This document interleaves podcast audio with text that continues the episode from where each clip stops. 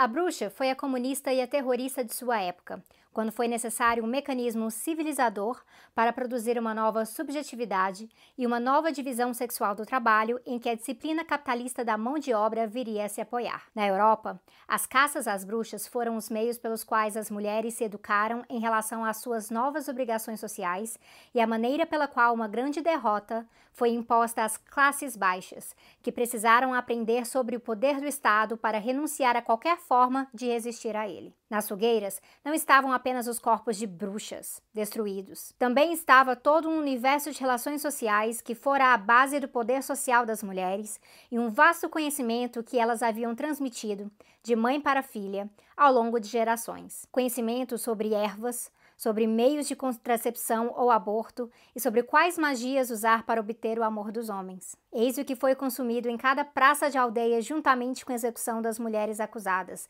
que eram expostas em seu estado mais abjeto, presas por correntes de ferro e entregues ao fogo. Quando, em nossa imaginação, reproduzimos essa cena milhares de vezes, começamos a compreender o que a caça às bruxas significou para a Europa, não apenas quanto às causas, mas também quanto aos efeitos.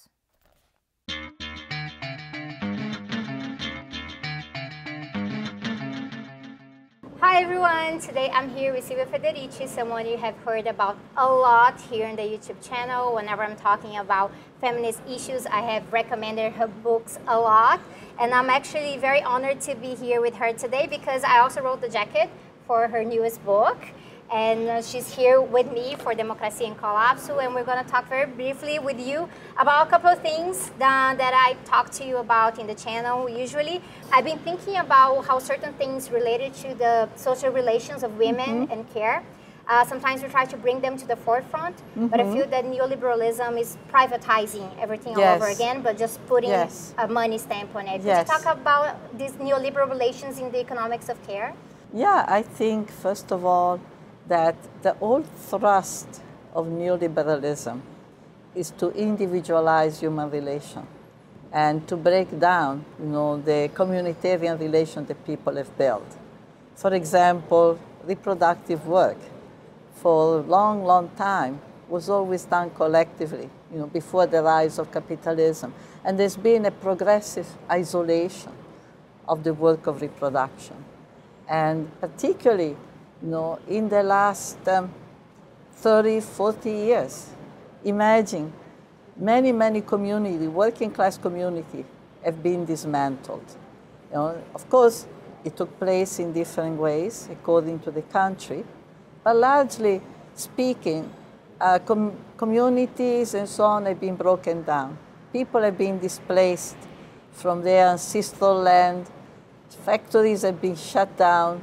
You know, so a lot of the network, the support network the women have built, so important for reproductive work and care work, have been broken down. Um, there's now, you know, an attempt to rebuild them, you know, in many periphery of towns as well as in rural area. People are trying to rebuild those networks. But uh, this has been one of the products of the neoliberal change that uh, you know it basically creates an isolation and separation that accentuate the difficulty which is due to the lack of resources to the precarization of life and existence. And this is something that really affects working class women, but at the same time, I feel there's um, sort of a glamorization of the women, uh, the woman who's a CEO and she's also a mother and she can do everything and make a oh, lot of money. Oh, that's that's nonsense. But yeah. the woman with the CEO doesn't do much housework, and yes. usually she hires another woman. Exactly. So you know, I see in the United States where I come from now, that uh, the women, you know, the upper class or also the upper middle class, they usually hire nannies, they hire maids generally migrant women from the Caribbean island, from Africa, they don't do the housework themselves. Exactly. No, they might do it on uh, take care of the children on a weekend. But so it's easy to project that image of the woman who can do it all. They do not do it all. Exactly. And it's one of the, the issues here today when we're talking about uh, liberal feminism because mm-hmm. it's still quite strong in Brazil. It's yes. a brand name feminism, and sometimes they try to bring these role models and they yeah. put them as super women, but they're actually doing that on the basis of someone else's labor. It's really such a lie, you know, because for the majority of women, in fact, you know, housework, reproductive work is done in the evening, is done in the morning on, on Sunday so the life of women, for the majority, is a life of insecurity, you know, and it's a life where work, work, work, work, you know, poorly paid out of the home and unpaid at home, and no time to recuperate. And this is reflected in the health of women. There's been a drastic deterioration, and I'm talking about the United States. And I'm sure that in many other places, even worse. Women don't have the time to recuperate. And the, the, the life expectancy has declined for women. Look at that. That is very interesting because we're always told that people are living longer. Actually, for women, the life expectancy has declined. They're speaking about five years. Wow, that's yeah, a lot. Yeah, the many working class women can expect to live five years less than their mothers. And you add all of the mental yeah. health issues exactly. when you're talking about that, how compounding that is and uh, mental health and also health, for example, obesity. Women don't have the time to cook, and so you know you buy food that is already made and so on. And so women went out to work outside the home, and at the same time, all the subsidies the government had in place, you know, small as they were, they were never sufficient. But a lot of those subsidies have been cut. So women are in a double bind. They're not in the home, they're working outside, and then some of the daycare, center for senior people, healthcare programs, they're not there any longer. So this is reflected in the community. Children, older people, people with chronic diseases, really their situation is drastically deteriorated. It's a real crisis of reproduction. I think this is really important because I feel that still uh, the majority of the left there's a mm-hmm. tendency mm-hmm. to look at work look at labor as something that's done only in the factories and that's oh, why i find that social yes. reproduction is such as a revolutionary concept when you think of it it's a blindness it's a blindness that perhaps is uh, generated from interest yes because they don't want to admit that the women in their own communities their own family and so forth are actually being exploited and that they should do something about it and then they should have a voice yes, about it. They should yes. have a voice, they should organize, they should educate other men, they should make that an issue in their own politics. And not simply say that they, you know, they have solidarity, they are anti-patriarchal. That's very nice. But uh, no, it's should, an empty discourse It's an empty discourse if it doesn't translate into some practical, some practical organizing. For me, this is really important because for a few years in Brazil, since yeah. the coup, people have been talking about a general strike, trying yes. to make a general strike happen again. Uh, in 2017, we had something a little closer to that. A lot of the cities actually stopped. But I don't really see it no. as a general strike because I did not see the masses of people actually yes, engaging with exactly. it. Exactly, and we said that. Actually, uh, an important Italian feminist, Maria Rosa Dalla Costa, wrote a beautiful essay many years ago. She said there's never been a general strike. It's not a general strike. It's only a general strike if half of the population is at home cooking, preparing the dinner for when the men come back from the from the square. Yeah, you go you go from picketing, the demonstration. you go picketing and you do you go all your thing, but there's someone at home doing at home doing the cooking. Yes, yeah. and this is quite complicated because I find that here, because of the state of the labor unions in Brazil, it's still very much focused on strategic places in the factories, yeah. and it's mostly uh, men working in those places. Yeah. And actually, like if you are working, for example, in the subway, and if you stop mm-hmm. the subway, you're actually going to have a proper work stoppage in certain mm-hmm. cities. But I don't think that makes it a general strike. No, it's not a general strike. It's not a general strike because it's the strike of the workers that are officially recognized. But there's a whole area of work that both for the left and the capitalist class is being really put off limits. Is no, the whole work of reproduction is not considered as work. It's classified as a personal service, a labor of love. Yes. They call it a la- oh, women's labor. as it if As it if were it's a separate thing over yeah, there. a separate thing, something natural that you know pertains to women. Uh, And it has something to do, I think, that with the way that women tend to be excluded from these organizing spaces as well. Yeah, and also the fact that by not classifying it as work, a tremendous amount of wealth has been saved. The companies have accumulated millions by not recognizing remunerating their work because they are the real beneficiaries. They couldn't run any workplace. There'll be no workplace working, you know, if, if that work will not be done. Imagine So- if minimum wage had considered all of that Yes, invisible labor. exactly, exactly. And not only the minimum wage, but imagine what kind of infrastructure, you know, the employers would have had to build, you know, to allow people go to work every day with the children, the sick, etc., etc. They would have had to build a whole reproductive infrastructure, which they have not done, but it's the women there. And the women now do it in the evening, the night, because now we do everything. We are in the maquilas, we are in the service sectors, we are in the home, and also we are exploited as consumer. We are exploited because we are a lot of debts, because what we earn is not enough, so we're always taking loans. And so women are being exploited. You know, they are really a, a major, major source of accumulation for the capitalist class. Do you find that uh, there, like you, you've traveled a lot and you're always Mm-hmm. working, like I really like your focus on Latin America when you're bringing it in. Mm-hmm. Yeah. In this book, you talk about the African continent as well. Right. As well.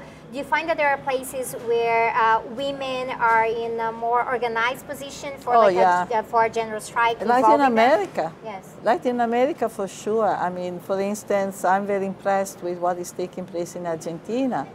I see that, for example, in Argentina, women have organized and created networks in a way that I've not seen in other places. I know there's, you know, everywhere women are trying to connect, to join the struggle, but I think in Argentina, I'm particularly impressed. For example, you have an intersyndicale of women. I don't know of other places. And uh, you have uh, the, you know, solidarity economy. Uh, you have the Ni Una Menos, and they all have common spaces. Yes. They come together, you know, the, and also you begin to see the connection of network of urban women and women in rural areas. So that, for example, the produce that is, you know, what is being produced in rural areas being brought to the cities and out of the logic of the market. And I think this is very important. I'm very impressed about it. I was very happy to see as well in Ecuador just now trying to fight. and They were successful. Mm-hmm. That's and right. the role of women involved, Oh. indigenous women, women from all sorts of places, quite Central, involved. Central. You know, the women of the Amazonia have organized marches in Ecuador to go to Quito already years ago. Long marches, kilometers and kilometers, to go to Quito to speak at the time to Correa, who didn't receive them. The men of This the, is important to emphasize because when we're looking at Lenin Moreno and because Yeah. he's so bad, a lot of people are, are, Oh, are tempted to look at Correa and say, wow, perfect. No, yeah. Correa was not a friend of women. I don't know if it was a friend of anybody else, but certainly was not a friend. And women went, and you know what, it, what particularly strikes me is that uh, they were able to organize that kind of mobilization, that kind of march, and the women knowing about reproduction, that you could be on the road with the children, having to deal with the food, having to deal with taking care of the kids, right, for days and days and days, marching through towns and roads, that they could do that, I think men would not have been able to. But because women know, have an understanding of what are the needs that people have. What are the needs of network- children? kind of yeah, and the kind of solidarity yeah. and capacity to cooperate. That I think is a great strength. I, think that actually makes uh, these kind of movements more sustainable. Yes, much more sustainable. They're not dependent on one day. No. They, they have the network, they have and the they create effective relationship. And that's very important for the long term of a struggle, the kind of effective relation and solidarity and connectedness, you know, particularly in the reproduction of everyday life. For me, this makes me think a lot about ecofeminism, Yes. which is something that kind of like when we did that event on, on uh, Point Zero together, ecofeminism really came out. oh yeah, it comes out because reproduction includes the whole process and work of reproduction and concern includes the relationship to nature, the relationship to the water, to the land, to the forest. I mean, you know, the whole process of uh, preparing food. You have to know in what kind of soil it has been grown.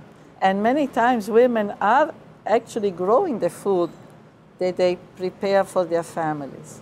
So the ecofeminism is uh, really part of the struggle. It's really part of the, it's an expression of women's struggles over reproduction. I also find that this connects women from different places yes. everywhere. We were in Palestine earlier ah. in the year, and a friend of mine, uh, Sandra, who organized everything for us to be there, uh, she focuses mostly on women when she's mm -hmm. doing the mm-hmm. work. And we were there and we be talking to women saying how important it was for them to be foraging these herbs here and yes. there that the Israeli state won't allow them to do. Yes. And at the same time, their struggle connected to how the Israeli state is arresting their children, yes. they're beating up their children. Yeah. And how this connects them to the women here in Brazil. Absolutely. It's the same struggle. It's the same struggle. You know, opposing, resisting the kind of violence that comes from the state, from the police, which is daily, and at the same time, reconnecting with the land and being able to have access. This is happening all over the world now. People are pushed out. They are forced out of their rural environment. And there you could have herbs to deal with them. For example, in Africa, you didn't have to buy pills for malaria there were actually plants that you could use. The moment you have to go to the city, it's gone. Yes. No, you lose the, the knowledge, you lose the plants, and but there's a struggle to recuperate that. There's a struggle to build seed banks. Yes. No? Yes. And not to have to depend on and transgenic this food. Culture, this has the to do culture, with autonomy. Yeah. Really Women were the ones who selected the seeds. You know, I know in the United States, indigenous women were the seed selectors, were the one that knew which seeds were good, which one. It's coming back. You know, it's the women who are building the seed banks. This is amazing. And just to finish it off, mm -hmm. I wanted to bring something that I know in some of the interviews that you have uh, provided here in Brazil, you have talked about this, but I want to emphasize for the audience uh, the problem that I find is sometimes moralism, which is something that mm -hmm. comes out a lot in the analysis that you draw out about uh, witch hunt. Mm -hmm. Moralism is something that always affected women in a negative way, yes. but sometimes I find it inside the feminist movement, especially mm -hmm. when we're talking, for example, about sex work. Sure. And yeah. uh, how do you see like the importance for us to get rid of that kind of moralism and try yeah. to deal with the material situation of these With women? the material situation, which is for women, for example, sex has been turned into a form of work. You know, this is, I mean, the the moment that uh, the job of women was to serve, it became to service men, uh, sex became that kind of service. You service by food, you know, preparing food, washing clothes, but also being available sexually every night. And this has been part of women's work, whether they want it or not.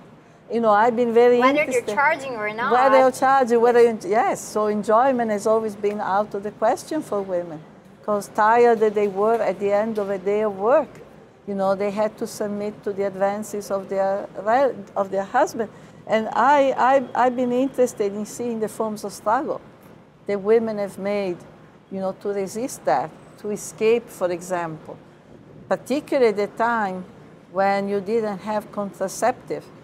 And so every time you had sex was a danger of remaining, of being pregnant.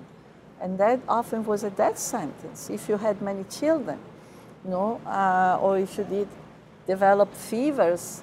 Many women died, you know, for uh, while delivering or after delivery. So I think we, we have to go beyond the kind of moralism that often you find in the feminist movement and uh, recognize that women do not only sell themselves in the street as sex workers, but in the home, but uh, often on the job, on the wage jobs, to keep a job, to gain a promotion. You know, women never had access to resources. It's a matter of the Much less than men. Yes. And so their body was their capital. Yes. the, the, the structure it's Yes. affecting people a little The- bit differently, but the it's structure, there. yeah, Yeah. the stru- the way women's like situation has been structured has always forced them also to put their body, to sell their body as well as their immediate work. Yeah, I saw that like you wrote something for the cover of this book that came out in English, uh, "Revolting Prostitutes," and I thought it was really good because of that, because they they dealt. Yeah. with the material reality without any moralism and mentioning the contradictions involved. Yeah, and it's very serious with this kind of moralism because we don't want to be divided again. You know, uh, accusing women of being a prostitute has always been a whip. Yes. Has always been a way of disciplining women, the good woman and the bad woman, the good woman and the bad woman, and it's always been a threat. Oh, don't do this, don't go there, don't wear that dress, because otherwise they will think you're a prostitute. I think the women's movement had begun to break down that, you know, to deal with that kind of blackmail. But it's coming back, and I, I think it's very upsetting, and we need to, we need to overcome those divisions. Yeah, there are a, a few streams of the Yes. feminist movement that are trying to bring this forward, but we're here strong and trying to make sure that we Yes. remember to organize all women and listen Yes. to all of their voices. yeah, That's and really the important. divisions are really a weakness for all. Exactly. This is great. Thank you so much, Silvia. Thanks to you for It's having me here. Amazing Thank having you. here in Brazil. I'm pretty sure everyone's been really excited, and everywhere you've been, everyone like it was always crowded. Ah. and people making up lines. to There is see a you. movement, there is a lot of interest, and I think that's also part No, of you, it. you have made like Yes. a huge impact here, and Ah. I hope this continues to be for a really long time. Ah, thank you for your generous words. Thank you so much, Silvia. This is it, guys. We'll see you very soon. Bye bye.